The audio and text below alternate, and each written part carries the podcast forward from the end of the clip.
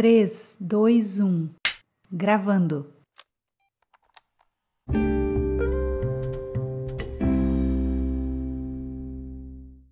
Olá, mulher, seja muito bem-vinda ao meu canal Mulher Torre de Força. Que bom tê-la aqui mais um dia para nós meditarmos juntas naquilo que o Senhor tem para nós. Eu disse para você no nosso último devocional que nós teríamos algumas novidades a partir de início de fevereiro. Dia 8 de fevereiro nós vamos ter o nosso primeiro vídeo Papo de Casada. Dia 10 de fevereiro, Papo de Solteira.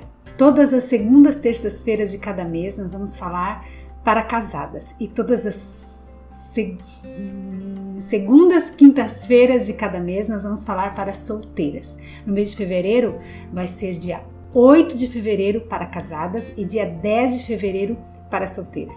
Ei, se você ainda não é inscrito nesse canal, se inscreve, ativa as notificações para que você possa receber aquilo que o Senhor depositou no meu coração, para que eu possa transbordar sobre a sua vida. E no próximo dia 8 de fevereiro também nós vamos ter o nosso primeiro encontro ao vivo aqui no YouTube, do Torre de Força. Você é minha convidada mais do que especial. O Senhor tem algo muito específico para você. Eu sei disso porque Ele tratou no meu coração e certamente Ele vai tratar no seu. Hoje nós estamos no nosso segundo episódio da nossa minissérie Floresça onde outros estão morrendo.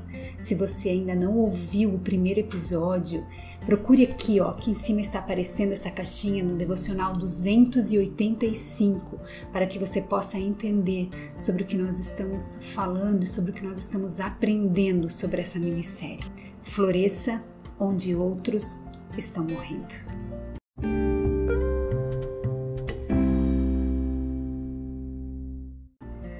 O nosso texto base de hoje vai ser o livro de João, capítulo 15, os versos 1 e 2. Nós já lemos esse texto no nosso primeiro episódio até o verso 7. Nós vamos ler os versos 1 e 2 hoje, onde fala assim: Eu sou a videira verdadeira e meu pai é o agricultor. Todo ramo que estando em mim e não dá fruto, ele corta, e todo aquele que dá fruto, ele poda para que dê mais fruto ainda.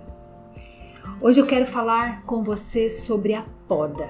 Quando alguém vai cortar uma árvore, seja ela uma árvore frondosa ou uma planta pequena, plantada num pequeno vaso ou uma planta que está na água, ela não se importa com o renascimento dessa planta.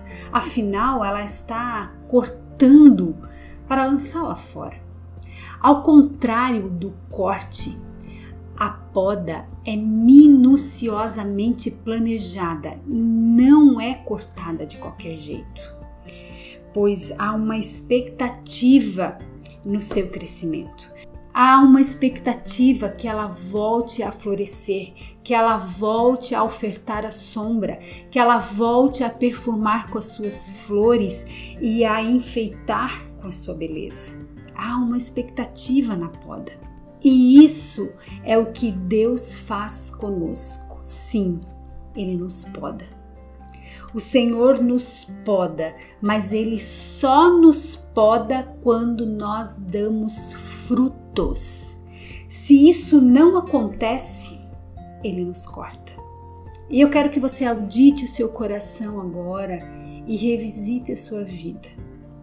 Você é uma mulher preparada para a poda ou para ser cortada? Reflita sobre isso. Sabe, querida, poda, ao contrário do que muitas de nós podemos pensar, não é castigo. A diferença entre a poda e a punição está na intenção.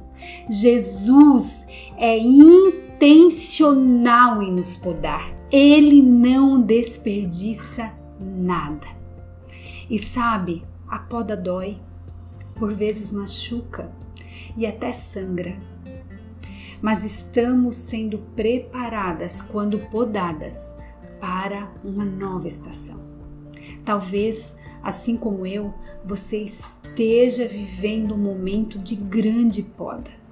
Mas eu quero te lembrar que você está nas mãos do agricultor mor, do Criador de todas as coisas, daquele que sabe o que está fazendo. Ei, ouça isso, preste atenção no que você vai ouvir agora. Deus não nos poda para nos matar, mas Ele nos poda para nos curar. A poda de Deus, aqueles eventos, aquelas situações, aquelas circunstâncias que nos permite suportar, onde ele sabe que nós vamos suportar aquilo. É difícil, muitas vezes a gente acha que nós não vamos suportar. Mas esses eventos mesmo que nos causem dor e desconforto e esmagamento, nunca tiveram a intenção de Deus de serem uma punição nas nossas vidas, mas sim uma manifestação do seu poder sobre nós. Você entende isso? Então, se você está sendo podada, não tenha medo. Permita-se ser podada para ser curada. Se você está frutificando, certamente você será podada. E quando você é curada, querida, você é frutífera. E quando você é frutífera, você edifica. Eu quero que você leia comigo agora o livro de Salmos, capítulo 92, verso 12, onde ele fala assim: O justo florescerá como a palmeira. Quero que você grave essa palavra, palmeira, e crescerá como o cedro no Líbano. Guarde essa palavra, cedro no Líbano. Guarde essas duas palavras, palmeira e cedro no Líbano. Os que estão plantados na casa do Senhor florescerão nos átrios do nosso Deus. E esse convite para que você cresça e floresça onde outros estão morrendo é para que você cresça e floresça como essas duas árvores, o cedro do Líbano e a palmeira. E é sobre elas que nós vamos falar no nosso próximo episódio. Então, eu quero que você esteja atenta aqui, pois o Senhor colocou uma palavra no meu coração a respeito dessas duas árvores. E essa é a promessa do Senhor para mim e para você. E eu preparei algo muito especial para você sobre esse texto que nós lemos de Salmos sobre o cedro do Líbano e a palmeira. Então esteja ligada aqui no nosso próximo episódio, onde nós vamos falar, onde nós vamos aprender sobre essas duas grandes árvores que o Senhor nos compara. Acredite, quando eu aprendi e entendi sobre essas coisas, a minha vida mudou e eu creio que também pode mudar a sua.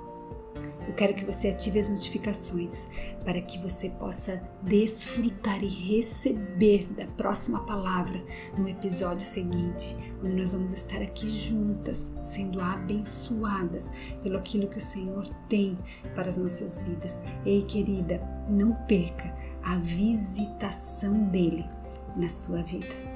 Porque uma mulher que é forte e corajosa, ela se permite ser podada porque uma mulher que é uma torre de força, ela é podada para ser curada, curada para curar.